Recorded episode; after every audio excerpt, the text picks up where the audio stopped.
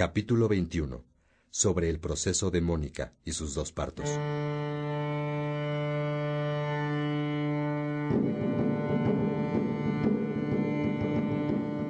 Escucha, peregrino, cuando te encuentres una Y en el camino, detente.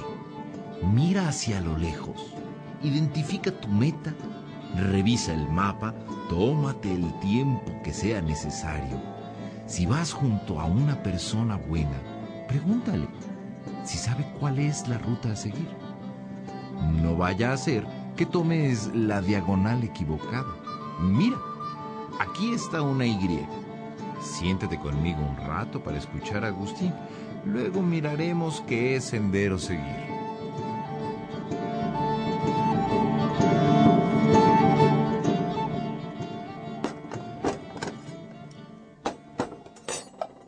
Severo, ¿qué hay para la cena?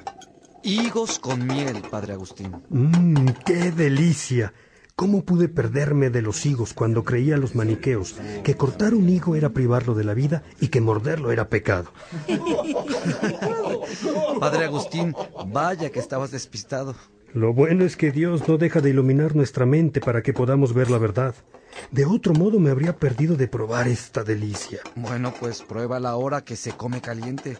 Qué exquisito. Mmm, les va a encantar esta merienda. ¿Quién la trajo? Los esclavos que fueron liberados. Algunos de ellos han recibido al fin algunas tierras y nos han querido compartir su primera cosecha siendo libres. Te dan las gracias por lo que has hecho por ellos, Padre Agustín. Gracias a Dios. Bendice, Padre, el alimento que nos han traído nuestros hermanos.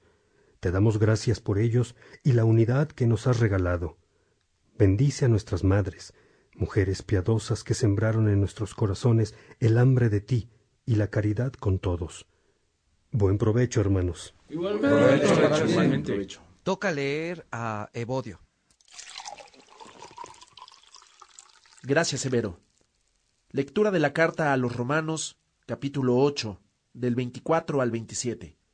Estamos salvados. Pero todo es esperanza. ¿Quieres ver lo que esperas? Ya no sería esperar. ¿Por qué? ¿Puedes esperar lo que ya ves? Esperemos pues, sin ver y lo tendremos, si nos mantenemos firmes. Somos débiles, pero el Espíritu viene en nuestra ayuda. No sabemos cómo pedir ni qué pedir, pero el Espíritu lo pide por nosotros, sin palabras, como con gemidos. Y aquel que penetra los secretos más íntimos entiende esas aspiraciones del Espíritu, pues el Espíritu quiere conseguir para los santos lo que es de Dios. Palabra de Dios. Te alabamos, Señor. Tu sermón, Padre Agustín.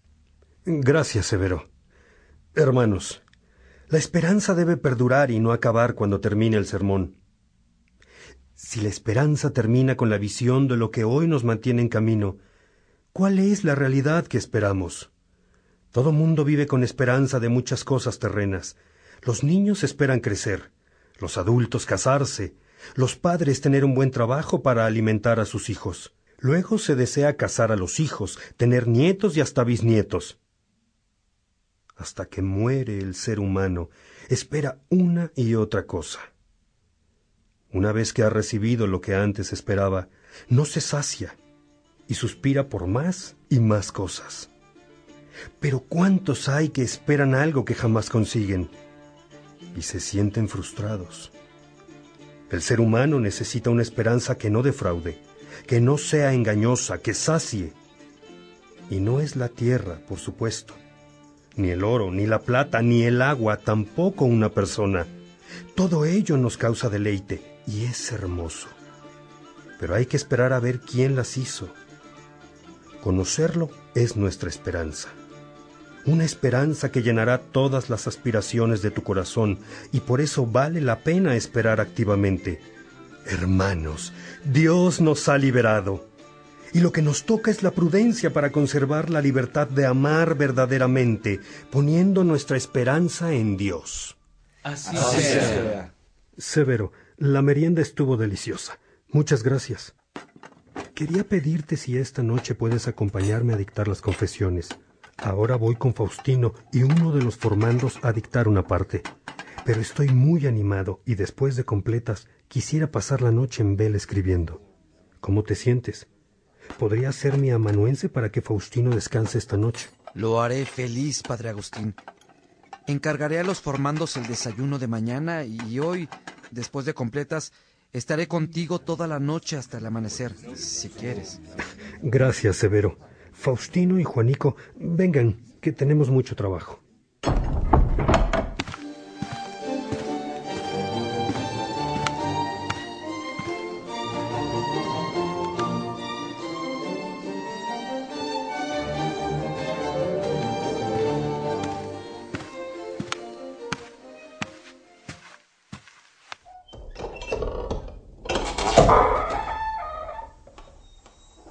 ¿Listos para hablar de lo que hacía mi madre mientras estuve con los maniqueos? Listos, padre sí, padre, Agustín. listos. Bueno, yo más que listo, ansioso, padre Agustín.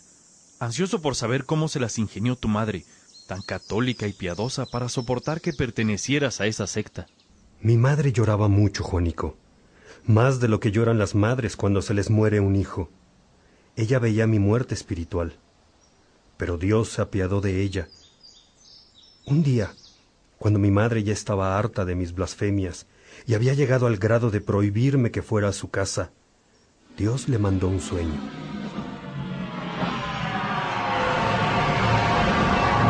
Hijo, qué bueno que viniste.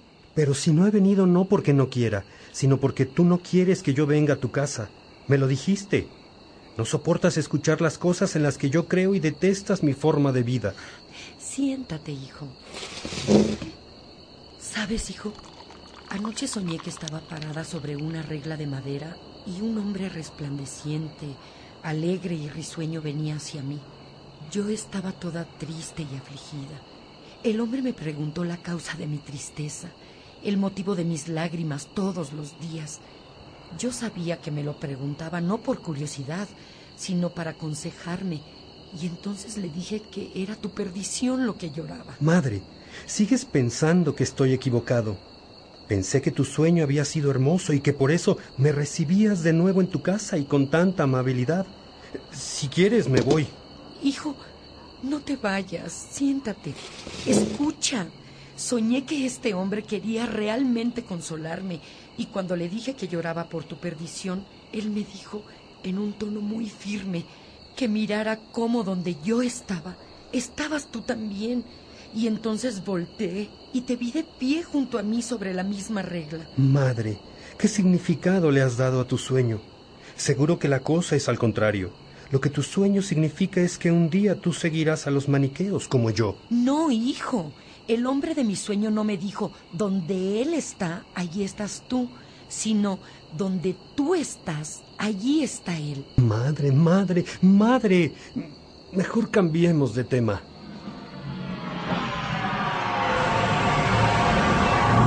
Y lo que pasó fue que ese sueño debió mantener la esperanza en mi madre, porque yo seguí de maniqueo durante nueve años después de ese sueño. Y ella siguió llorando. Sí, mi madre siguió llorando, pero creo que lo hacía mientras oraba. Se conmovía tanto al hablar con Dios que le salían las lágrimas. Sin embargo, en su vida cotidiana era feliz. Se le veía llena de esperanza. Padre Agustín, Dime, Juanico. ¿crees que tu madre lloraba porque se conmovía y le dolía tu lejanía de Dios, pero al mismo tiempo estaba como del lado de Dios, respetando tu libertad? Sí, hijo. Creo que mi madre sabía que Dios me permitía caer en el error.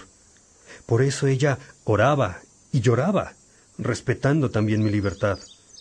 Pero claro, no dejó de intentar que alguien hablara conmigo y me aconsejara.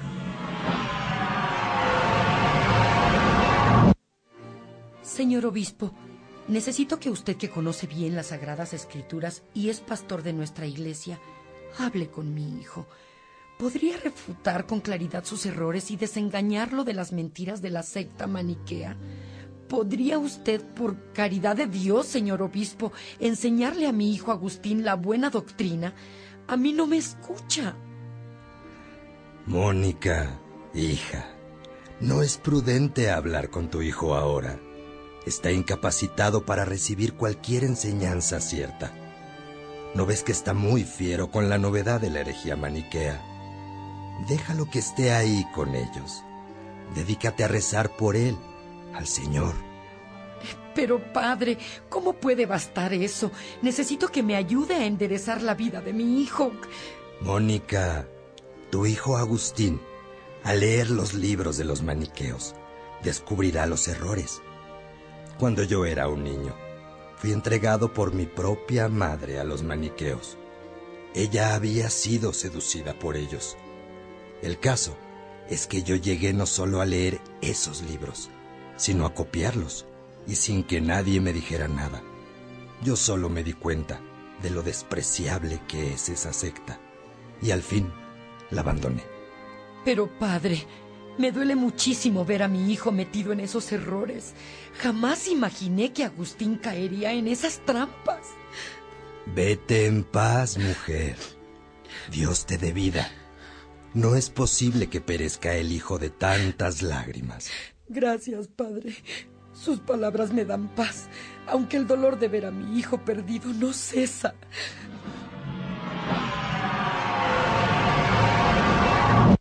Y entonces, mi madre siguió orando y llorando. Gracias a la oración aumentó la fe en ella, la esperanza y la caridad, de modo que pasó el tiempo. Y bueno, fue cierto que el hijo de esas lágrimas no se perdió. Bendito sea Dios, Padre Agustín, ni tú ni tus amigos se perdieron. Qué sabio Dios que nos da una mamá para que nos dé a luz espiritualmente, y no solo biológicamente, Padre Agustín. Eso hizo tu madre contigo. Así es, Juanico. Algunas madres lo hacen, pero otras muchas, al sentirse cansadas de sufrir por los hijos, dejan de pensar en ellos e incluso dejan de rezar por ellos. En el caso de mi madre, no sé qué parto le dolió más, el biológico o el espiritual, pero el embarazo en el primer caso fue de nueve meses y en el segundo caso de nueve años. Bueno, sin contar los muchos otros hasta que cumplí 33 años. Padre, de veras que es increíble que hayas caído en las trampas y engaños de los maniqueos tantos años. No deja de sorprenderme. Para que veas cuánto tiempo puede tomar a uno derribar la pereza espiritual, la lujuria, la soberbia, y luego, si no te cansas de buscar la verdad, puede ser que en un instante, cuando la luz la pone al descubierto, todo queda consumado en ella. La verdadera verdad. La verdadera y no lo que dicen que es verdad.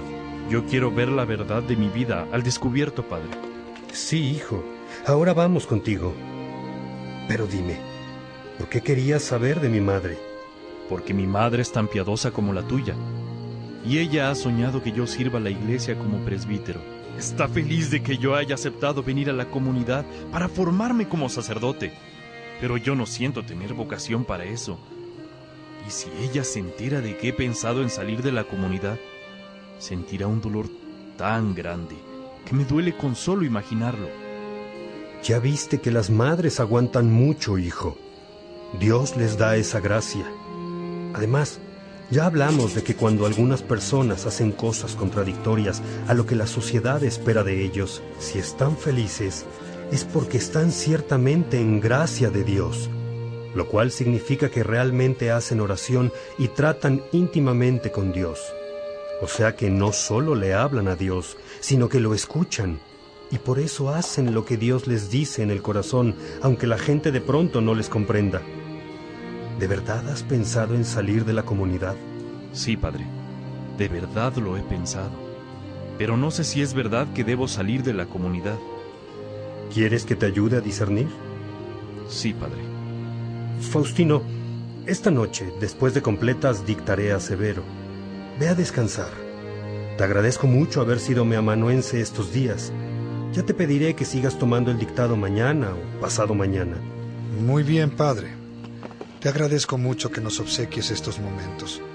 Tus confesiones me conmueven muchísimo y me ayudan a reflexionar sobre mi propia vida. Buenas noches. Buenas noches, Faustino. Hasta mañana, joven. Hasta mañana, Faustino. Vamos al jardín, hijo. Es bueno cambiar de aires para hablar de otro tema. Me interesa mucho que te sientas feliz porque eso será el síntoma que estamos buscando, como resultado de un verdadero encuentro con la verdad.